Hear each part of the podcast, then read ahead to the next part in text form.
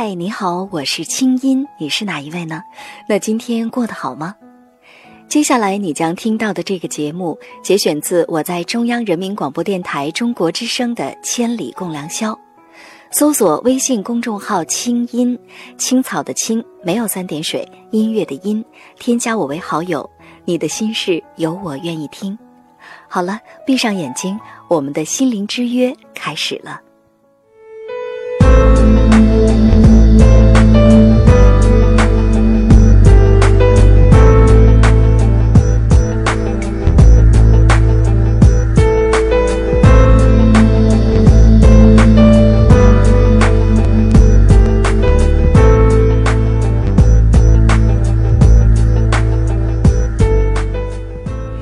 现如今，每到有很多孩子的公共场所，总是会人声鼎沸，大人喊孩子叫，家长们那当仁不让的架势，仿佛带出来的不是孩子，而是国王或者王后。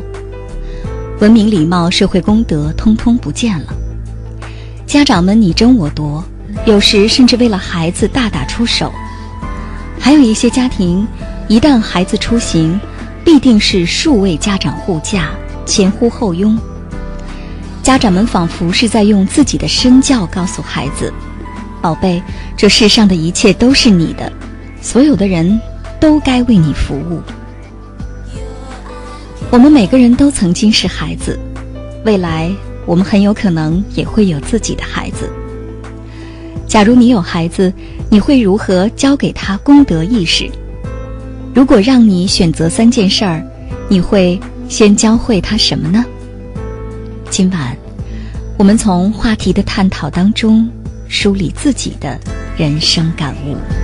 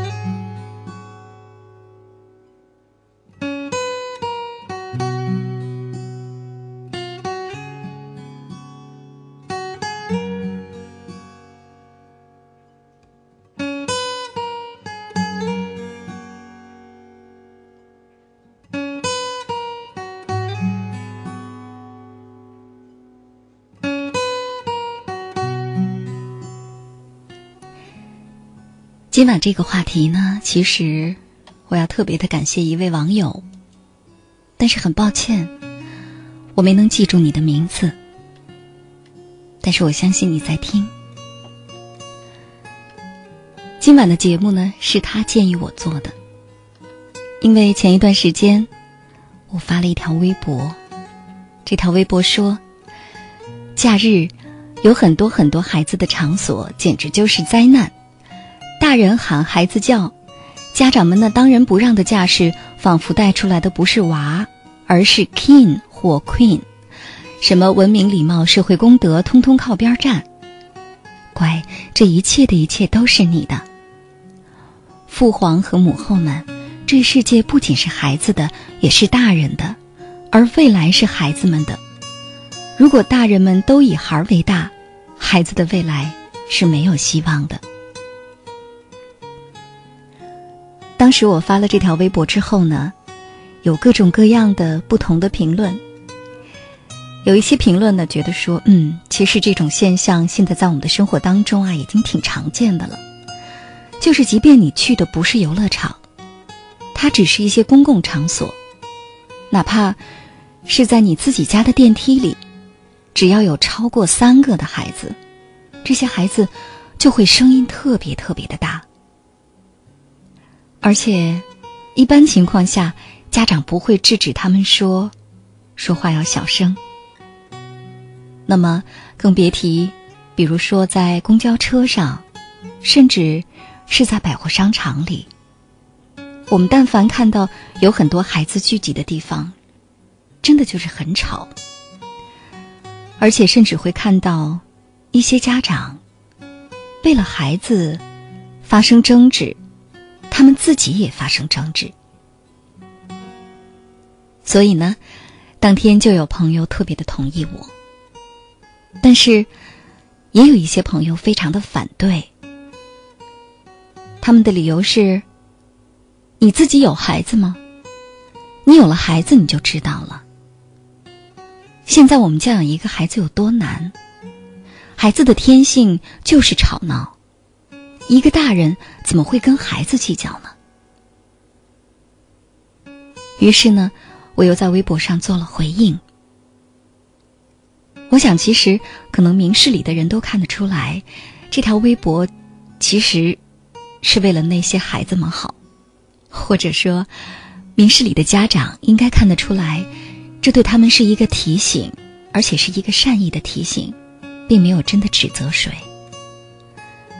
但是，之所以每一个不同的声音我都会很认真的回复。是因为我想到了在一年前就发生在我身上的一件很真实的事儿。这件事儿以前我在节目当中也说过，在微博上也说过，就是在一年前有一次我坐高铁是一等座，所以可以想见车厢非常的干净整洁。而且过道里不可能站任何乘客。可是那天，坐在我身旁的一位年轻的妈妈，抱着一个八个月大的宝宝，往地上撒尿。第一次的时候，我没有制止他，但是这种行为又出现了第二次。于是，我告诉他说：“不可以这样，这是公共场所。”那位母亲就开始跟我大吵，大意是说：“你一个大人怎么跟一个八个月的孩子计较？”等等。于是呢，我告诉他：“我说我不是跟孩子计较，孩子什么都不懂，但是他的行为是让大人教出来的。如果孩子会说话，如果将来他知道妈妈是这么在教育他的，他肯定会觉得妈妈这么做是不对的。”可是呢，这位妈妈无论如何都听不进去。紧接着，坐在我前排的爸爸开始说话了。夫妻俩一起跟我吵，意思是说，我们就爱在车厢里撒尿，关你什么事儿？还跟我说，我们就不想上厕所，怎么了？如果我的妻子带着孩子上厕所的时候，万一摔骨折了，你负责吗？再后来，由于争论的比较激烈，这位丈夫竟然扬言说：“我敢打你，你信不信？”当然，后来的结果是他自然不会大打出手，因为我用我的方式，最后还是把这件事情平息了。可是我真的很生气。后来更加意外的是，这对夫妇。后来看了我的电视节目，知道了我是谁。于是他们俩注册了微博，然后呢，开始不停的在微博上对我进行各种谩骂，还经常艾特我。可能一些网友也曾经看到过。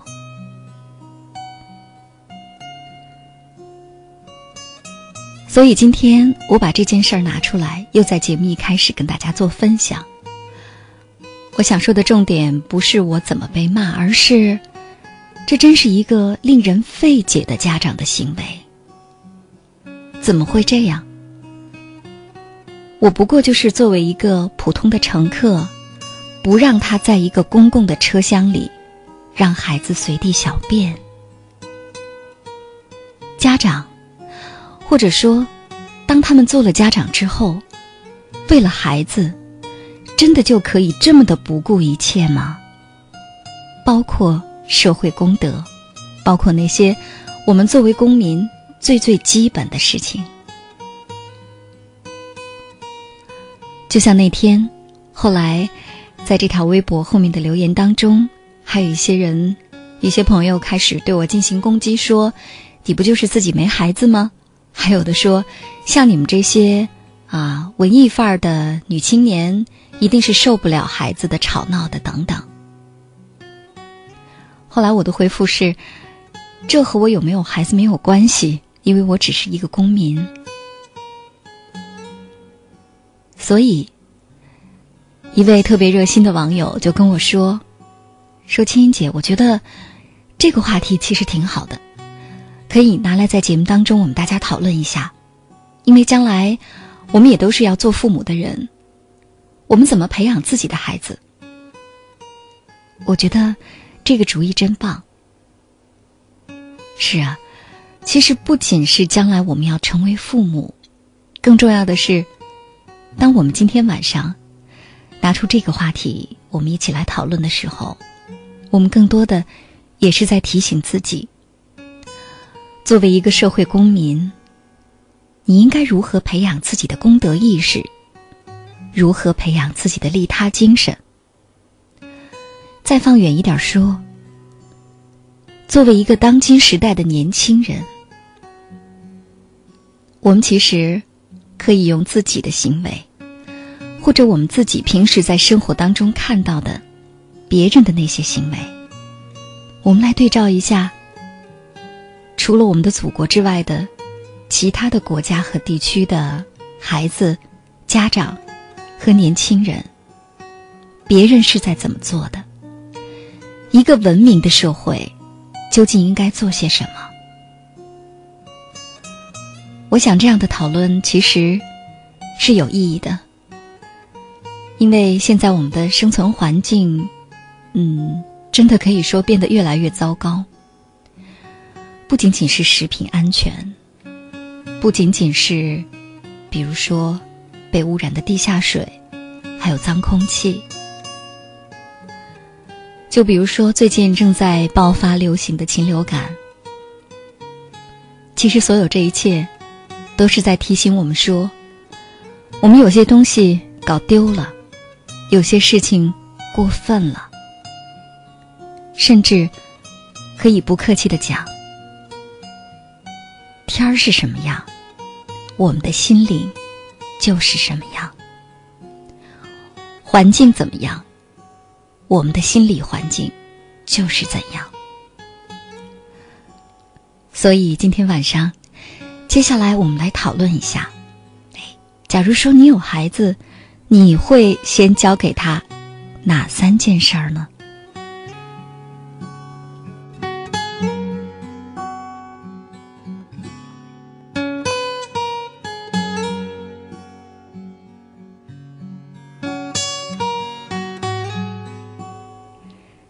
参与节目的方式呢非常简单，大家可以登录中国之声的实名微博，在腾讯网的实名微博或者是新浪网的实名微博，找到话题预告，直接参与进来，留下你的思考。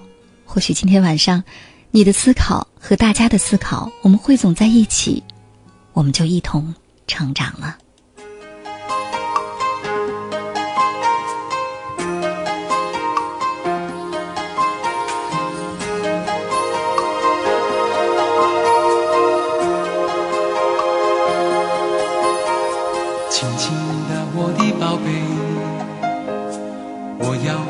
越过高山，寻找那已失踪的太阳，寻找那已失踪的月亮。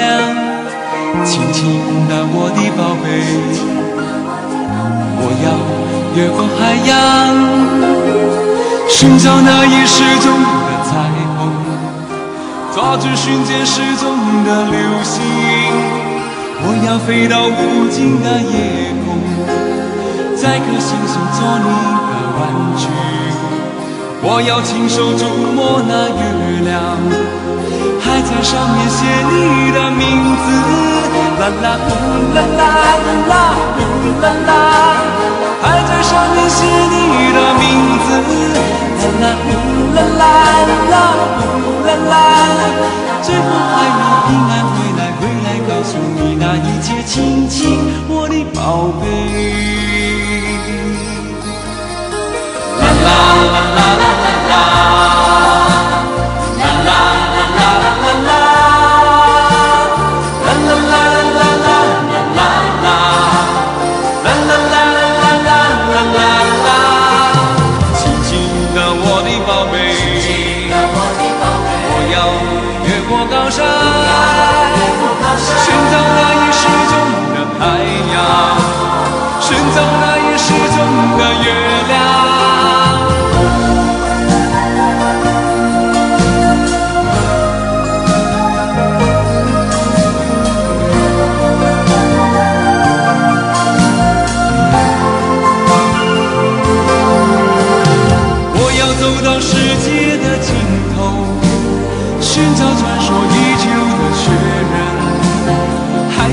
紧握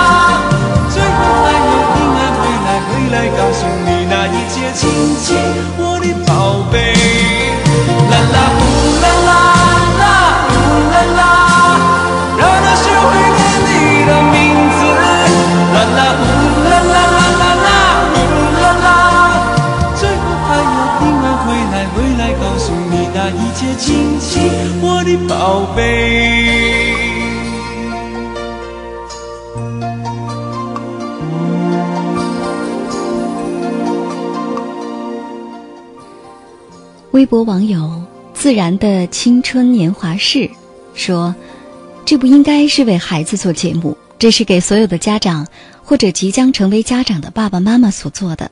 孩子没有错，这是现在社会道德的无奈，是家长素质和社会文明的碰撞。”嗯，谢谢你，非常的理解我。这期节目确实不是做给孩子的，是做给我们每一个人的。说到道德，其实我觉得可能很多行为都还上升不到道德的层面。它是一种非常非常基本的，是良知呢，还是什么？我好像还暂时找不到一个非常合适的词来形容它。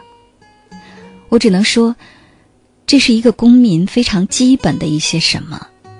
但是这些什么，好像现在在某些家长的身上看不到了。所以，自然而然的就把这些灌输给了孩子。当然，我确实是还没有自己的孩子，所以好像今天晚上讨论这个话题，相对有点势单力薄。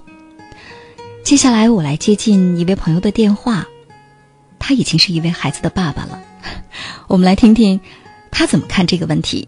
哎，这就是我们节目的老朋友。著名的心理专家，来自北京心灵时光心理咨询中心的穆凯，我们来听听他从家长的角度来怎么看待这件事儿。喂，穆凯，你好。哎，青怡，你好。嗯，很特别，今天让你在一点钟之前出现了。嗯，是想让你参与到讨论当中哈，因为作为家长，我觉得你应该很有发言权。我不知道刚才在节目一开始我所说到的那些现象。你有没有注意到过，或者说你会从你的孩子的身上，你能感受到一些什么吗？呃，呃，确实，其实我们现在不管是在网上还是媒体上，经常会看到，呃，类似这样的现象，就是我们对孩子的，好像是约束，确实比我小的时候要要少了。对，少得多。嗯。哎，对对对，这个听起来是一个好的方面，孩子更自由了，空间更大了。嗯。呃，但是。由此带来的社会问题确实变多了。我看到过说，中国的就是一些个就是旅游的小学生，还都是些好孩子，嗯，就到到了西方，最后被人家酒店轰出来，因为他们太闹了，人家受不了。我也看到过这种报道。是，而且可能不只是闹哈，就是有一些最基本的一些教养，比如说对他人的尊重啊，或者说理解别人啊，或者说至少是不把自己摆在最最重要的位置上。但是孩子们都很难做到。其实我们说这是家长的作用，就是家长会觉得自己的孩子是最最重要的。呃，对，因为孩子本身就是自我中心的。嗯。而所谓一个人的成长，其实恰恰是所谓的去自我中心化。哦。就孩子生下来就是自我中心的，就觉得就是我像皇帝一样，老子天下第一。他没有办法理解还有规则，还有别人，还有社会。嗯，然后父母围着我转是天经地义的。你想，我是一个小哥们儿，什么都不能干。我饿了，你们就要管我吃；我弄脏了，你们要帮我收拾。嗯，就是这样的孩子。现在你的小 baby 就是这样，是吧？对 对对，对。而他没有办法想象还有别人这个东西，还有一个，比如比如说所有权，所以他看到别人的小孩的玩具，伸手就去拿。嗯，他他不能理解那个不是他的。对，这个是我们逐渐的灌输进去的。对，所以说其实人长大的过程也是一个社会化的过程，而这个社会化呢，就是要跟他分享说，我们活在这个世界上，这世界不是为我们准备的。嗯，对我们说的去自我中心，就是说我逐渐的知道，我只是一个个体，而其他的个体是跟我平等的一起来相处的。我必须用这种方式和大家打交道。对，但是呢，非常的遗憾哈，呃，所以呢，我们说，比如说前一段时间网上有个词儿叫“熊孩子”，其实看到这个词儿时候，我会觉得特别难过。关孩子什么事儿哈？孩子之所以变成了这样，是因为大人在心里呢。他已经没有把自己当做一个公民去看待，而是在心里面就是怎么讲野兽派啊，就觉得我们在这个社会上需要去竞争，需要去跟别人争抢。呃，我们甚至可以在尝试着分析说，为什么很多孩子成了这样？是因为我们这些做大人的，或者说我们社会上每一个年轻的朋友，在成长的过程当中，我们把我们的不满，把我们的这种不成功。把我们的觉得社会的不公平，甚至是我们自己的焦虑、我们的焦躁、我们的不安，全部都投射给了孩子，所以孩子才会呈现出这种比我们小时候更加闹腾的状态。嗯嗯，呃，是是这样的，可能可能确实是中国在这个阶段吧，这个是比较巨大的一个转型阶段。对，呃，有很多混乱的地方，可能是是有这方面的原因。是，呃，但不管这个社会变成什么样子，其实一些基础的东西是不会变的。对，或者说它也不应该改变。对对对，是。呃，所所以一开始就你说呢，你要教给三个三个最重要的，你想教什么呢？我就想，那如果我教，我教什么呢？你教什么呢？对，然后我想，可能只有三点，可能我会觉得比较重要。嗯，一个是情绪管理，情绪管理，就是嗯，理解规则，理解规则。嗯，剩下的就是勇敢，勇敢，这可能是我想告诉孩子的。嗯，情绪管理其实是管理自己，管理自己。我们现在都知道，其实情商比智商更重要。一个人的幸福成功，都跟他对自己情绪的管理有关系。是的，你能很好的安抚自己，就是管理自己的状态。嗯，而理解规则是我们跟人相处。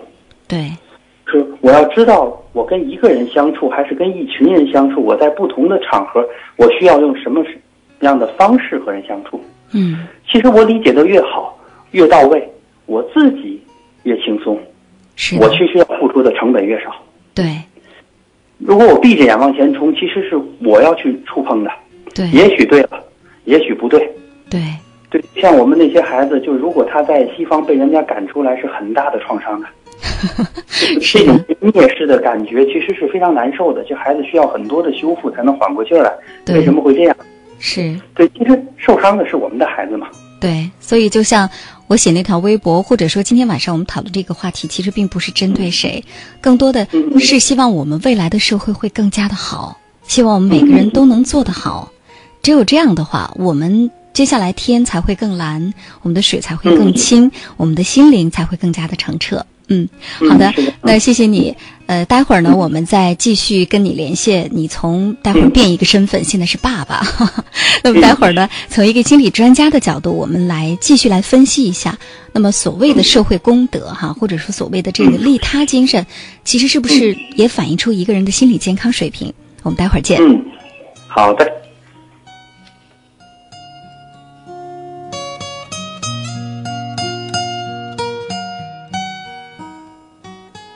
嗯，心理专家作为爸爸，刚才他说出了他的三件事儿要教给孩子。第一呢，就是情绪管理；第二呢，就是要理解规则；第三，就是要勇敢。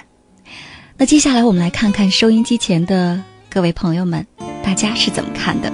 每个人的答案其实都挺精彩的。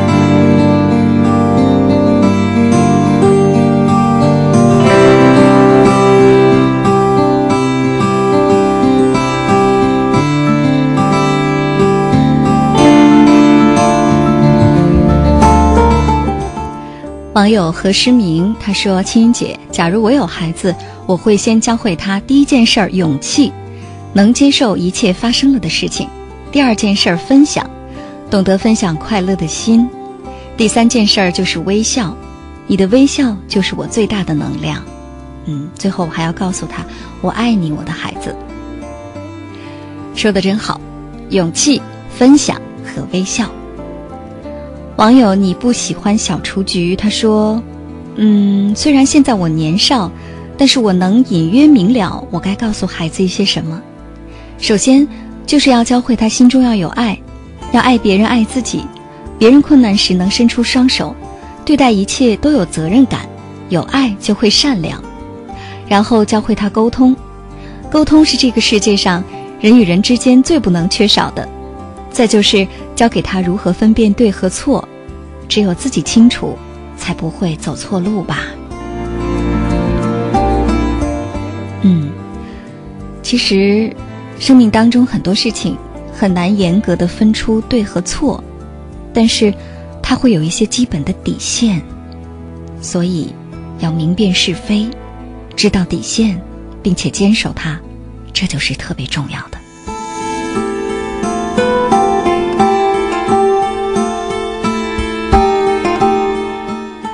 网友王思甜是陌生人，他说：“在这个世界上，每个人都是独立的个体，但是又不完全是。虽然我现在才刚刚步入成年，但是如果是我的孩子，我就会教给他爱与被爱、尊重与合作。”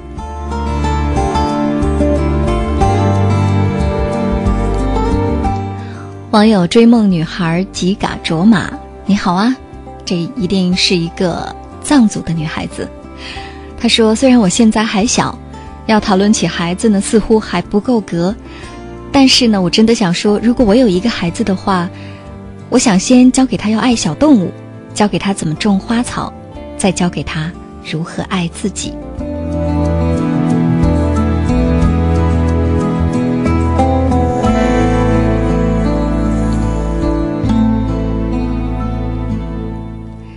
这位网友呢？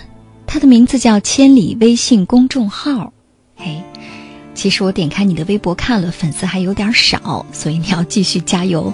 他说：“我最看重的一直是对待事情的态度、感恩之心以及坚强不屈的意志。态度决定一切，真诚与否，人们总能够一眼望穿。怀着感恩的心，全世界都会为你鼓掌，陪你成长。跌倒了站起来，可以哭泣，但是请别忘了把眼泪擦干，微笑着继续前进。”假如说我有孩子，我就会教给他以上的这些道理。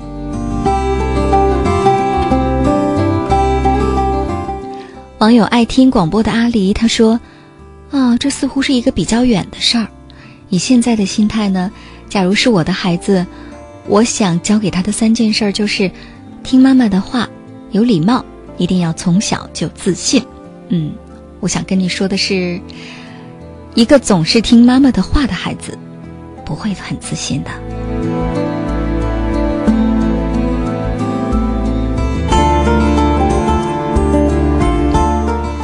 网友超人他说：“我想教给他，第一要学会珍惜，一切都不是理所应当得到的；第二呢，要学会换位思考，做一个不是自私的狭隘的人；第三就是学会自己追求自己的人生，想要什么就要努力去争取，不要为短暂的人生留下遗憾。”不求学习多好、多优秀、多少奖状，只要他普普通通，但是健健康康，一生不留遗憾，这就够了。嗯，这其实就已经挺难的了。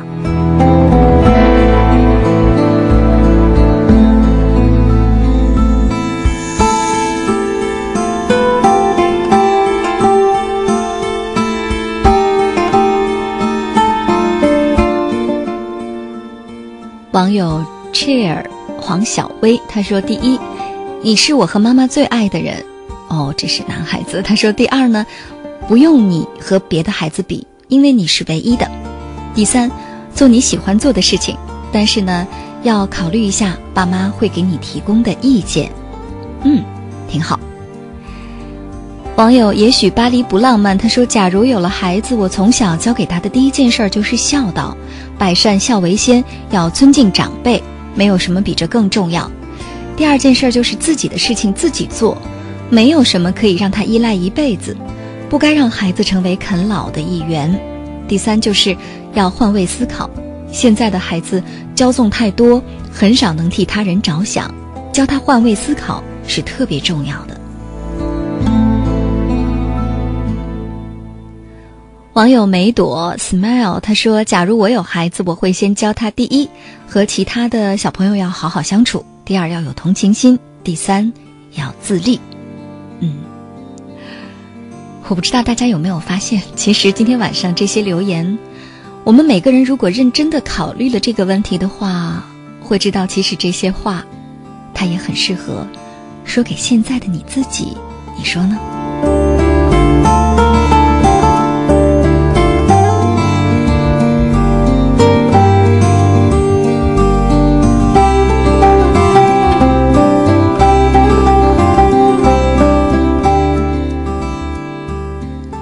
说到自立，其实在这儿呢，我又想起来之前就是在国外旅行的时候看到的一些活生生的例子。嗯，比如说在迪士尼乐园里，那是孩子们聚集的地方，但是呢，满眼都是孩子。我作为一个大人走在那儿。我真的很少会听见孩子叽哇乱叫或者打打闹闹，就仿佛这些国外的小朋友，他们在那个儿童乐园里，好像失去了吵闹的功能，他们只是玩儿，很开心，玩的很开心，但是并不闹。有一件事我印象很深，当时在看一个大型的水秀。是米老鼠的表演，还有灯光，有水幕，非常大。观众席很开阔，大家都是站着的。我的位置很靠前，我站在那儿，注意到我身后有一辆小童车，童车里坐着一个大概两岁多的宝宝。然后呢，我觉得我应该是会挡到这个宝宝，所以我习惯性的让开了。然后跟他的妈妈说：“你可以把这个小童车呢靠前一点儿。”可是没想到，这个妈妈跟我说：“你不用管他，我很喜欢看这个表演，他不看就算了，因为现在他拿着手机，他是一个 iPhone baby，也就是说他有的玩儿，不用管他。”我其实挺意外的。再后来，我看到其实很多的游乐设施当中，那些国外的家长、那些父母，并不是一副陪着孩子玩的状态，而是至少是在和孩子一起玩，因为他们也玩的非常开心。有的时候孩子已经不想玩了，他们把孩子留在一边，他们还会继续玩一会儿。可能这种做法。在中国的家庭来说，会觉得天哪，这样的父母好像对孩子不那么好。但是我在想，或许孩子知道这个世界不是为他准备的，开始学着尊重别人，恰恰就是父母的这种对孩子不是那么好的行为，而是至少把一部分好分给自己。微信朋友圈里，每天我们这些朋友们，那些做了家长的，就经常会转发一些教育孩子的一些文章。我印象很深，有一篇文章开头的部分说：“说一位美国的爸爸，儿子对他说：‘爸爸，我们是不是很有钱？’爸爸告诉他说：‘我很有钱，但是你没有。’”这听上去很无情，但其实，这也是一个人自尊自立的开始。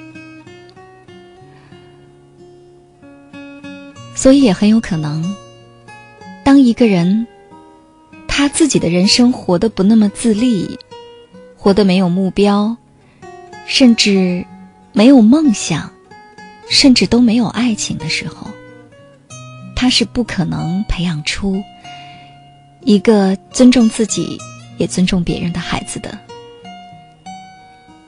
我甚至曾经在微博当中也说过一句挺狠的话，就是：是不是有一些中国的父母他们之所以把所有的宝都压在孩子的身上，他们之所以把所有的注意力都放在孩子身上，他们之所以生了孩子之后，孩子就是天，孩子就是一切，那是因为他们自己没有了人生，于是只好生人。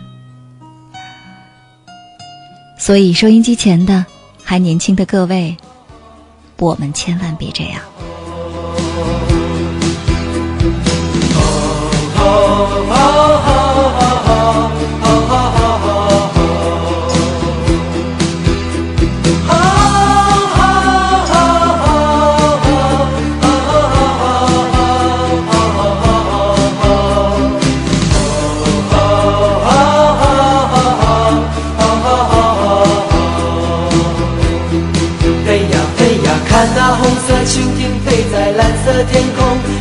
在风中不断追逐他的梦。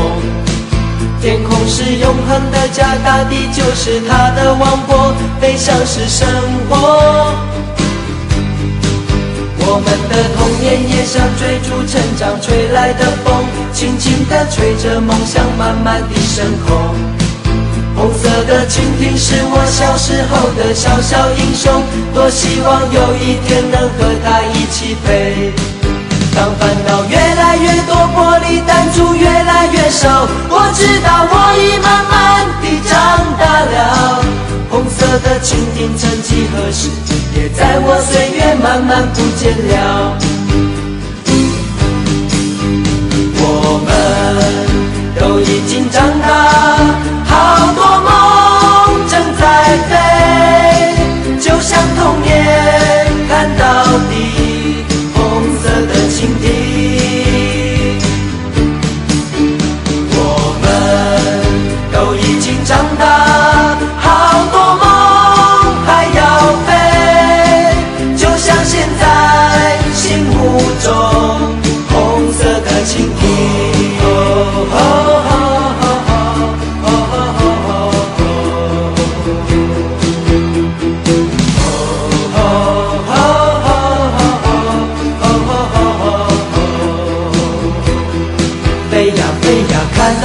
那红色蜻蜓飞在蓝色天空，游戏在风中不断追逐它的梦。